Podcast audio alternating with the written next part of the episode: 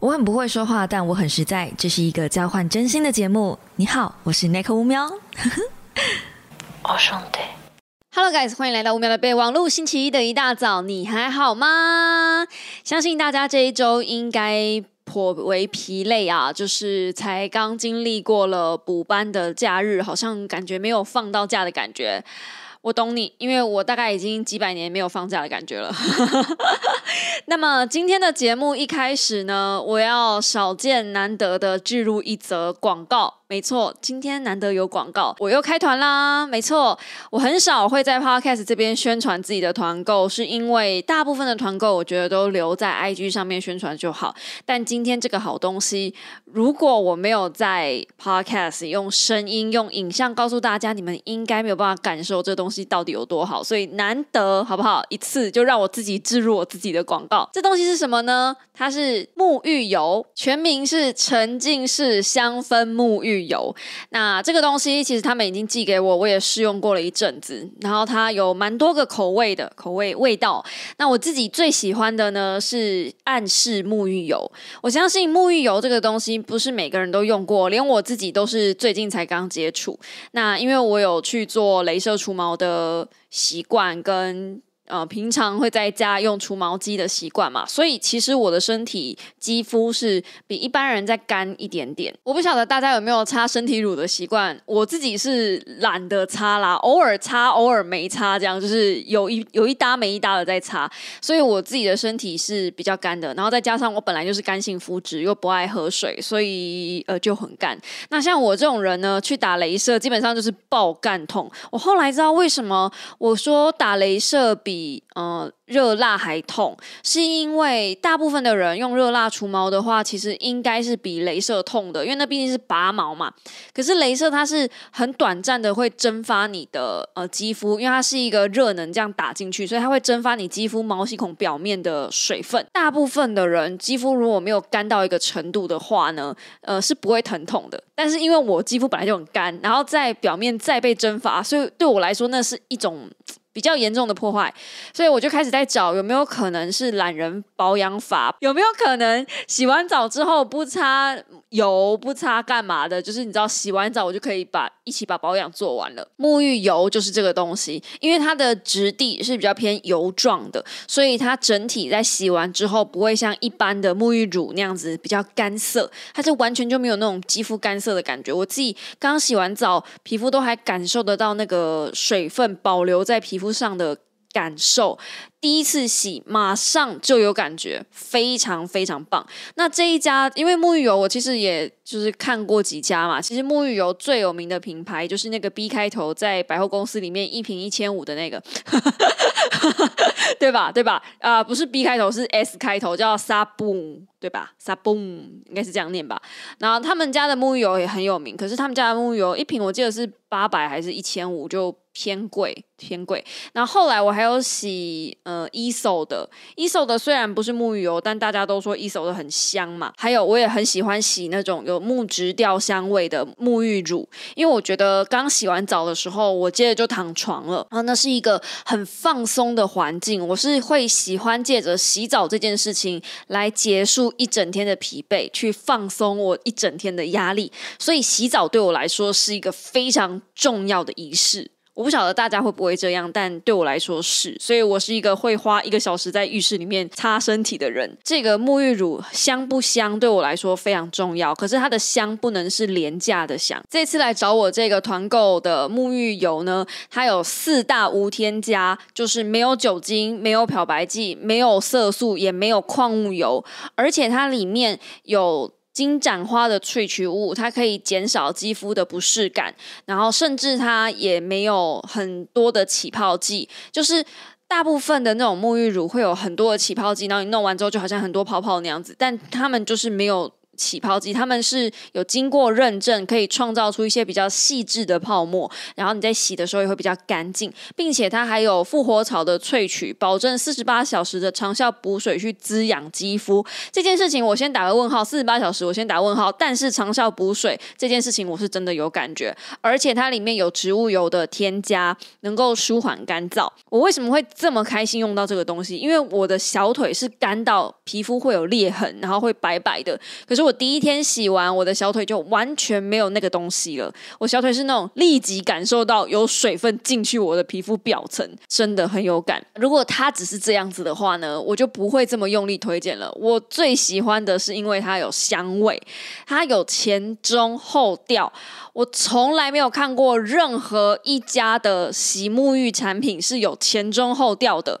那我手上有两个味道，一个是暗示，另外一个是迷雾森林。这两款都是主打嗯木质调的香气，迷雾森林又更木了一点。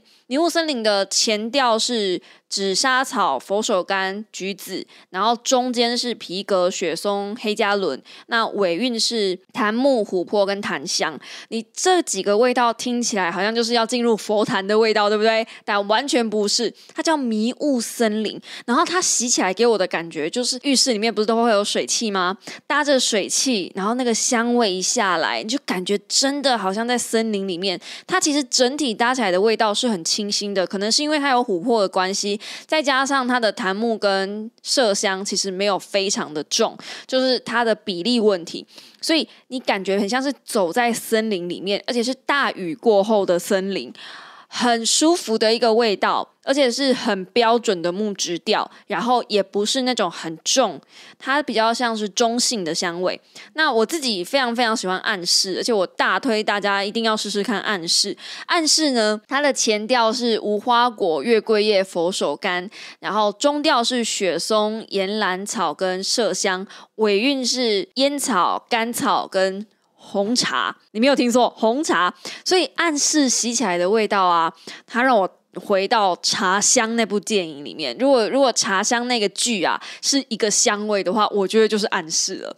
暗示的味道呢，又比呃迷雾森林更 man 一点点。我觉得，因为它毕竟是有烟草的味道，可是它的 man 不是那种男性的那种雄性 man，它的 man 是那种。呃，你进到一个图书馆里面，或者是一个比较中性场域的环境里面，然后稍微带着一点点要来辩论的气息，比较正式一点点的气息。可是与此同时，又有一种让你放松下来的感觉，很像是霸道总裁抱着你在怀里的那种味道，就很安心、很安全。你在这里是被保护着的的的这种感觉，然后很知性，很。很舒适，我我我我能够形容的最多最多就是这样了，所以我自己觉得暗示的存在感会比迷雾森林再强烈一点点，但这两个味道都是舒服的。然后我有问过老公，老公他是比较喜欢迷雾森林，因为迷雾森林洗起来还会有点凉爽感。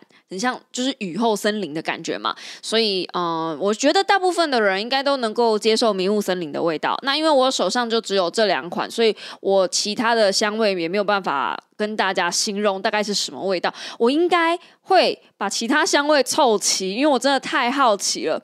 然后它有另外一款是午茶歇裙，裙是裙子的裙，它的前味是玫瑰、紫苏跟粉红胡椒。前味就很令人呜，然后中味是玉创木跟茉莉，还有依兰，然后尾韵呢也是兰香、麝香跟广藿香，这一款就会比较偏花香。可是他们家都是主打呃木质调的香味，所以它的花香也不会是甜的，你不用担心说好像真的喷了很浓的香水在身上，没有，完全没有那个感觉。他们家的香味都是很舒服的。我自己对另外一款是。爵士调的这个味道也很好奇，因为它是比较偏奶香的，而且这一款的味道里面也有玫瑰跟雪松，它应该会比较奶味一点点。这个我我自己也是很好奇啦，所以我应该会。这一次的团购，我应该会补一罐暗示，然后买一个，就是我在好奇的这两款的味道，比较偏花香的味道，再买来跟大家分享一下其他的味道。哦，它有另外一个也是舒服，号称是舒服宝宝花香味，这个我也很好奇。哦，反正它真的是每一款味道真的没有雷，你就是盲买盲买。看你喜欢的是呃什么样的味道，什么样的那个。这我只是因为我手上这两款是木质调的味道比较浓的，所以我推荐给大家。可是其他的味道真的就是花香味或是奶味比较重的。你如果是那种冬天喜欢把自己泡在厚棉被里面的话，不要错过他们家的沐浴油。真的一定不会让你失望。我自己可能还会再补身体乳吧，因为洗完澡其实还是要擦身体乳啦。我就骗自己看看能不能就是买一罐来擦擦。就 我每次都买一大堆身体乳，然后最后都没有再用。这样，反正这一次的团购呢，我本来号称是。再也不团购了。我本来想说到十月份之前我都不开团了，可是呢，这个团购品真的太强太强，我真的没有办法错过它。我没有办法昧着良心告诉你们，我这个东西不补货，我就是会补货，我自己就要再买三罐起来囤。所以一定就要推荐给大家。它还有同味道的身体乳，所以你如果买了这个香味你很喜欢，你还可以再补它的身体乳。你可以一整个晚上睡觉到隔天早上去上班，都会有淡淡的那个香味在你。身上多棒，这是一件多疗愈的事情。这世界上应该没有女生是不喜欢自己香香的吧？男生应该也要一样吧？就是让自己香香的啊！你不喜欢喷香水的话，你至少用洗澡的过程让自己香香的吧？我已经话都说到这样了，吼，真的真的很推荐。好啦，就这样，然后就这个开团到十月一号就结束了，对，然后这大概也是近期的一团吧。再来不不太会开什么团了，接下来可能就有一个吐司的补货团给大家，然后就不会有什么团了。再来要到十二月才有团了，所以就让我很自私的广告一次吧。那如果你对这个团有兴趣呢，我把网址放在影片下方关于，你们可以点开关于或者是 Podcast 的下方关于那边都有连接，直到十月一号，错过就不在喽。好的，那么补班日之后呢，我们来一点轻松的吧。今天就不讲一些太严肃的书籍，毕竟我也才。在频道上推荐《小王子》给大家嘛，总不可能这一周要补充《小王子》的相关东西吧？我相信《小王子》如果在我在讲任何一个多余的东西，都是嗯锦上添花而已。《小王子》应该大家都应该要看过了吧？然后我会抽。那本那支说书的影片，我会抽三个人得到我手上的小王子，不是立体书的版本。我知道很多人都以为是立体书的版本，那一支影片的触及率冲的超快，大家都以为我要送一本一千多块的的书，连我妈都以为，连我妈都跑下来抽。有没有什么？你们到底什么毛病？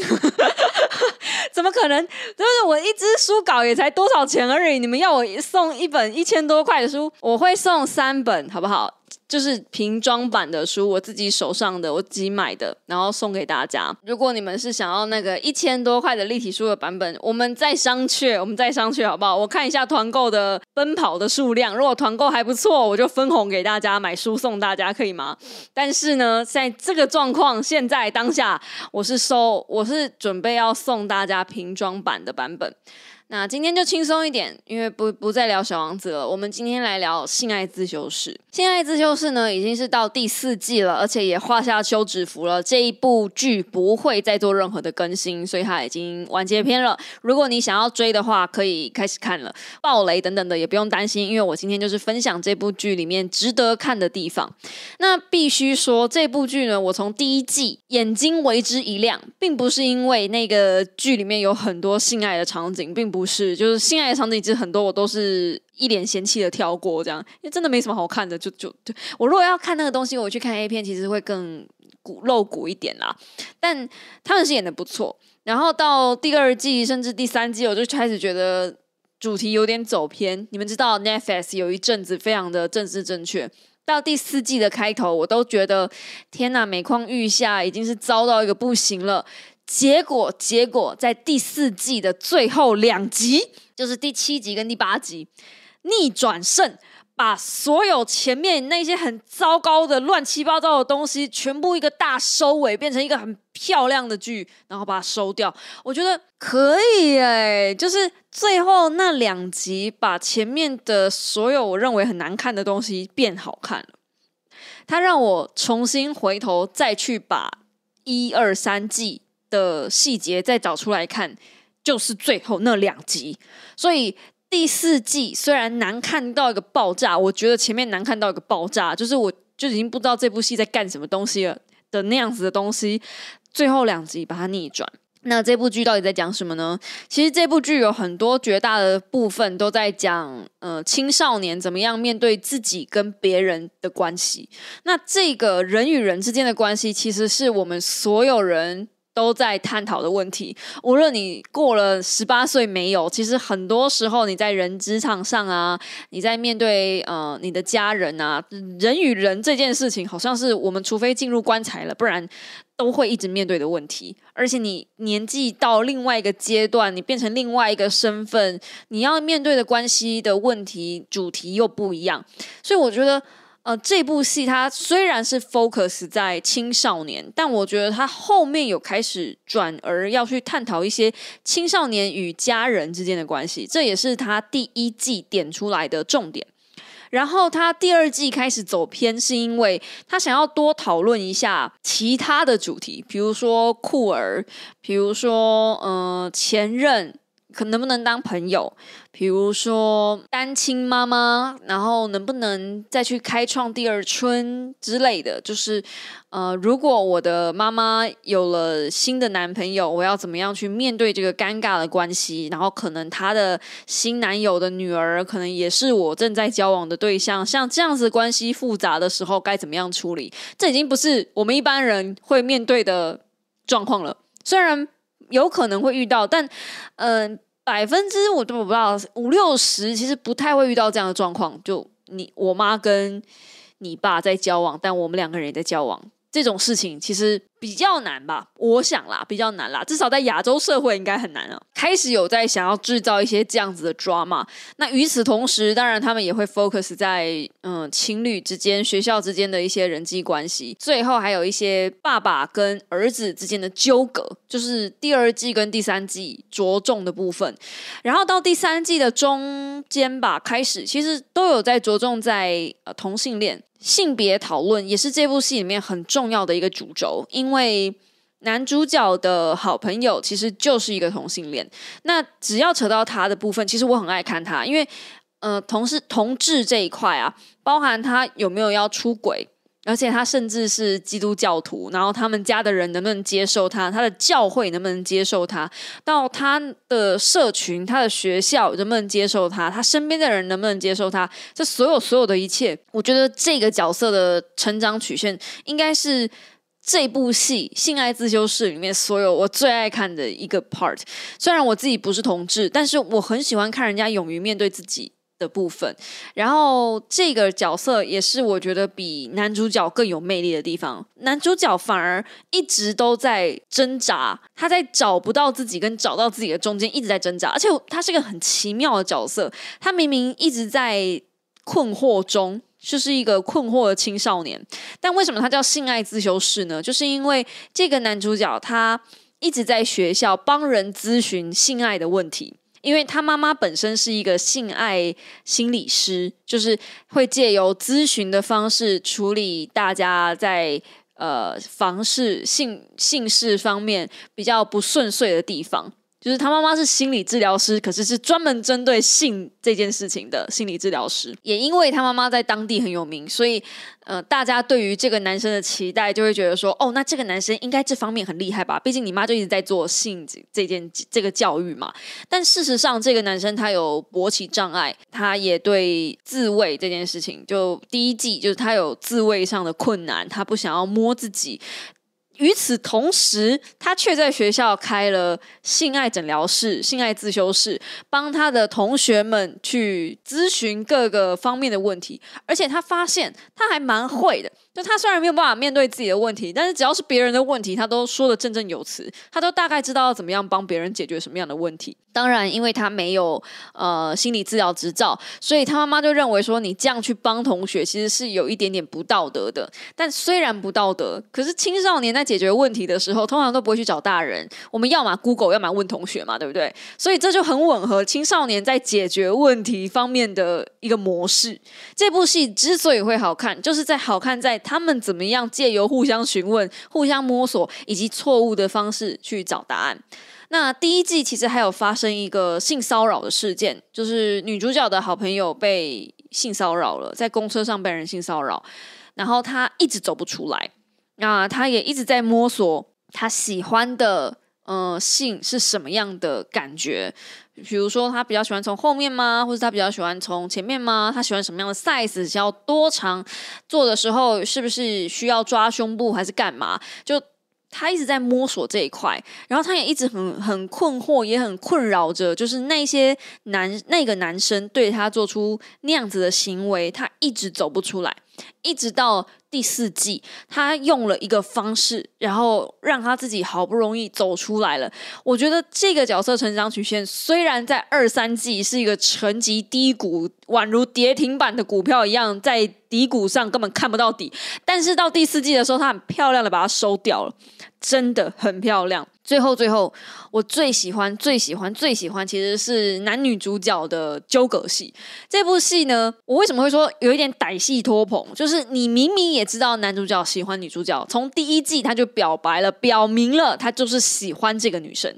那这个女生呢，她自己有她自己的问题。女主角生活在一个不是很富裕的家庭，妈妈是吸毒的毒毒虫，然后从小就把他跟他哥哥丢。丢弃就是有点像吃弃之不理这样，然后呃哥哥其实也有一点毒瘾的问题，可是他呢，女主角本身是一个很喜欢阅读，然后很很会写作，那愤世嫉俗就是愤青啦。可是他成绩非常非常好，他是会想办法赚钱的方式就是利用帮同学写功课这种方式赚钱。男主角会开。第一波的自修诊疗室其实也是这个女主角的 idea，她会去帮这个男主角 booking，然后呢，他会帮大家呃收钱，然后再分润，所以有点像是利用这个方式赚被动收入。女主角其实真的很聪明，她是个非常非常厉害的女生，就是家境不好，所以她对她自己非常非常没有自信，然后她也觉得她不值得，也不可能拥有幸福。那这样子的人格特质，其实会让他们两个。越走越远，因为女主角不相信自己能获得幸福嘛，所以她就不敢跟她最爱、真正爱的那个人在一起。她永远都会选第二选项，或是比较合理的选项，或是比较安全的选项。她不会去选她真正要的那个选项。所以你就看到这两个人，本来就觉得他们两个应该要在一起啊，但是一直都没有在一起。然后我每次看到这一对在在那边纠葛的时候，我就觉得哦，真的是有完没完。真的是够了，你们两个真是够了哦！Get a room 好吗？就是对，但到第三季的最后，他们两个总算好像疑似有想要在一起的时候呢，女主角得到了一个机会，就可以出国了。她可以去美国留学，然后可以去学真正的文学，可以去有机会跟着大师一起学习，而且甚至有机会出版自己的书，如果她要写作的话啦。呃，第四季。就开始了第四季嘛，所以第四季还有讲到一点点就是远距离恋爱的议题。我说了，这部戏非常非常贪心，他就是想要把所有在恋爱里面的问题全部都讨论一遍。我自己也觉得这部戏值不值得看呢？其实如果没有第四季最后那两集的表现，完全不值一提。就是就只是一团乱，就是看一堆人一团乱跟一团糟的生活。可是因为最后那两集。他给了我这一团乱、一团糟的生活，可能会有一个答案，然后这个答案是我们都不敢面对的答案。如果平常是我们，我们绝对不会那样做出的选择。可是。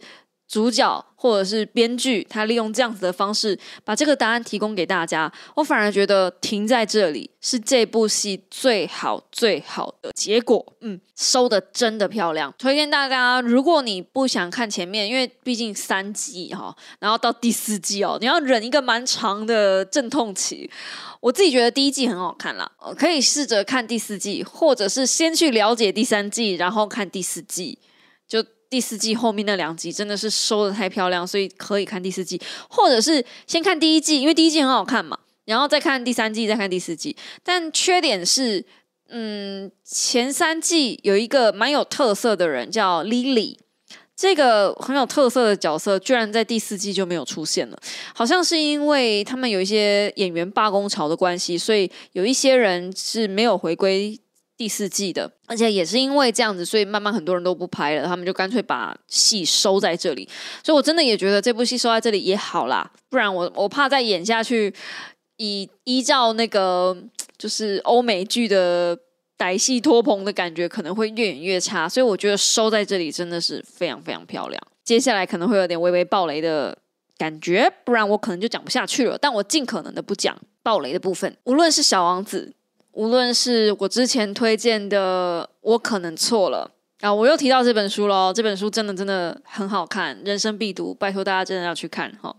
然后无论是嗯，我最近在看的各式各样的嗯比较修修身心灵的书籍，好了，其实我最近在学或学试着学习一件事情是长大。人家都以为哦，过生日就是长大。我这个月生日嘛，大家都知道我长大了哈。以年纪跟生理上来说，我长大了。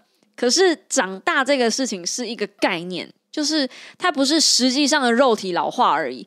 长大其实应该代表的是你的思想、跟你的抉择、跟你的行为，应该要比之前还成熟。我用了“应该”这两个字，非常不应该。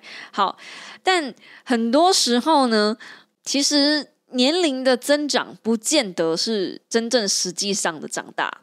我不知道大家能不能够意会这件事情。有一些人到七八十岁都还是学不会某一些对他生命来说很重要的事。我不举例了，举例可能会伤人，但大家应该能够理解或是体会一下那种心情。就是你有时候看你年纪比你小的一些朋友，然后在做一些很愚蠢的决定的时候，你就会心里面想说：哈，等你以后老了你就知道，等你以后到我这个年纪就知道，你会后悔的。可是为什么你会这样想呢？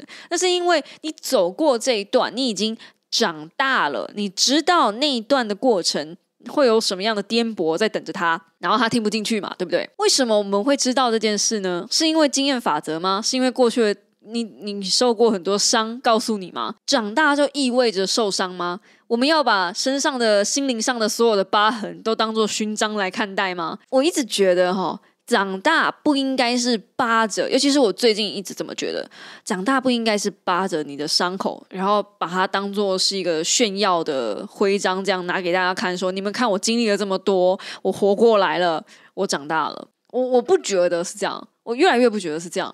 我觉得真正意义上的长大，是你能够看透那一些东西不算什么。这个很难哦，因为连我自己领悟了这件事情，但我也不见得能够放手。就你对某一些事情能够不在乎，你对某一些事情能够不要这么执着的时候，就意味着你长大了。而你每放手一件事情，就离长大近了一点。你每每离混乱离远一点点，你就离长大近了一点。我真心觉得是这样。就很多时候，我都觉得如果。我们人生能够不要这么在乎某些事情，就像我在看某些大人，对我来说理解的大人就是长辈嘛。就有时候他们会很在乎某些事情，或他们可能没想到某些细节，然后我都会觉得，哦，如果他放手，这个时候如果他不要这么在乎，可能事情就不会这么严重了，可能人生就比较顺遂了，可能就是日子会比较好过。那你知道，如果这一些长辈们不长大？其实麻烦的都是我们晚辈，对，所以呃，有的时候我会觉得长大它并不是代表年龄的增长，尤其是我到这个年纪，然后我经历了这么多事情之后，我越来越是这么觉得。那反而我会问我自己：如果今天我是他，我会怎么做？